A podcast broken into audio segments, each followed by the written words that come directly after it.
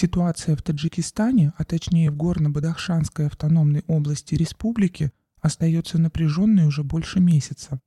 Напомним, что в середине ноября многотысячная протестная акция взбудоражила 30-тысячный Харок, административный центр региона.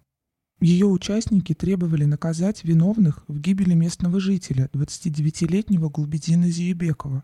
Митинги вызвали жесткую реакцию властей республики. В ходе подавления протестов погибли еще двое молодых граждан. Свыше 10 человек получили ранения различной степени тяжести. События в Хароге вызвали широкий общественный резонанс далеко за пределами Таджикистана. В столицах и крупных городах России, Германии, Австрии, США, Великобритании, Канады и Польши вышли на митинги, чтобы поддержать митингующих в далеком Бадахшане и привлечь к ним внимание, что, надо сказать, удалось.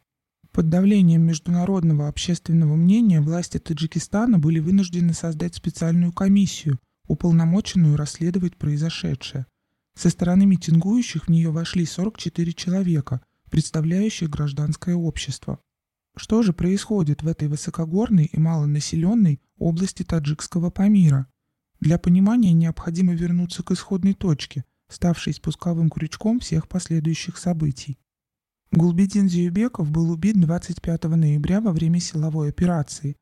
Его обвиняли в ряде преступлений, в том числе в избиении помощника прокурора Рушкалинского района Горно-Бадахшанской автономной области Абуцалама Аберзады – который домогался его сестры. Как утверждают местные жители, молодой человек и несколько его товарищей заставили Аберзаду публично извиниться перед девушкой и ее семьей.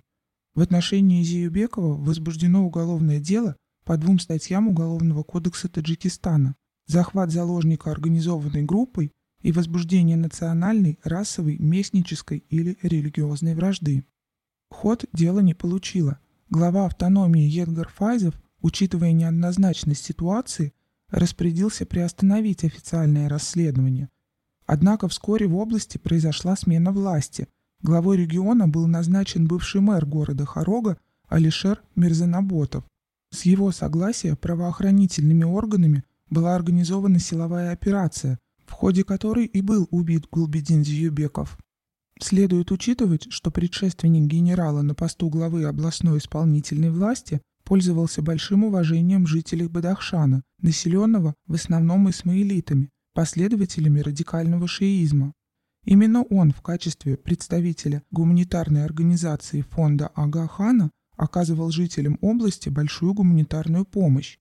Жители даже называли Едгара Файзова народным председателем, и его освобождение от должности официальным Душанбе, фактически без объяснения причин, подлило масло в разгорающийся конфликт. Однако, по мнению ряда экспертов, гибель Гулбедина Зиюбекова стала лишь поводом для выступлений.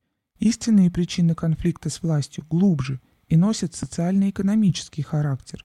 Массовая безработица, засилье военизированных структур на Памире, которые без суда и следствия чинят расправу над местным населением, превратили горно-бадахшанскую автономную область в перманентный очаг напряженности.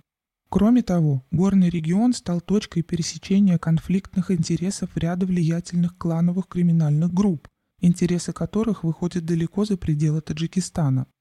Оппозиция находит опору в силах, которые не хотят единства и сплоченности народов Бадахшана с остальными таджиками страны. Религиозно-этнический конфликт имел место здесь и во времена СССР. Стычки выходцев из Бадахшана и Куляба, особенно среди молодежи, редкостью не были. К этому стоит добавить, что горный Бадахшан имеет собственную историю, отличающуюся от истории Таджикистана. Здесь свои этнические и культурные особенности, что вело к обособленности.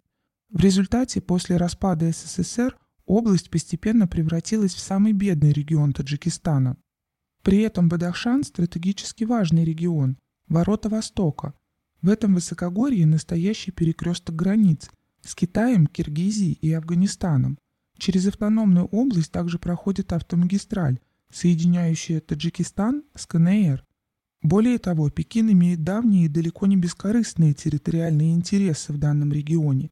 Неразработанные месторождения полезных ископаемых, золото, драгоценные камни, углеводороды, плюс стратегическое местоположение – лакомый кусок для Китая, остро нуждающегося в новых ресурсах.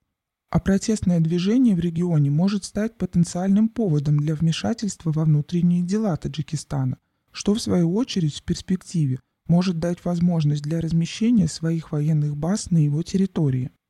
Наконец, нельзя не учитывать и того, что дестабилизация в Горном Бадахшане на руку местным и транснациональным криминальным группам. Если силовые структуры будут заняты обеспечением правопорядка, криминал может получить оперативный простор для переброски наркотиков, поступающих из соседнего Афганистана. Виды на регион имеют также в Вашингтоне и даже в Брюсселе. Западу нужен стабильный транзитный Бадахшан. Это один из самых удобных плацдармов для поставок в Афганистан гуманитарной помощи, горючего, а в случае необходимости и оружия.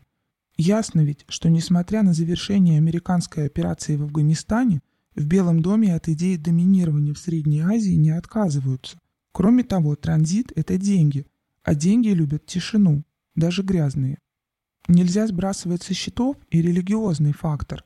События в Бадахшане обоснованно вызывают беспокойство у шаха Карима Хусейна Агахана IV, имама и духовного лидера исмаилитов, традиционного спонсора региона и по большому счету серого кардинала этой территории. Ему тоже нужен спокойный Бадахшан. Не случайно при финансовой помощи фонда Агахана в области созданы многие объекты социального назначения, построен Центральноазиатский университет.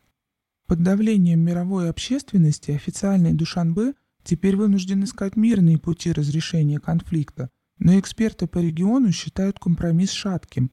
Речь о разделе сфер влияния, а позиции горного Бадахшана при народном председателе Едгаре Фазеве резко усилились. Ослабить их силой не получается, противостояние затягивается. Временным компромиссом стало подписанное представителями власти и протестующими совместное заявление, котором предусматривается, что участники митинга 25-28 ноября 2021 года не будут привлечены к уголовной ответственности. Однако в социальных сетях уже появилась информация о том, что отдельные участники митинга вызываются в правоохранительные органы для собеседования и дачи показаний.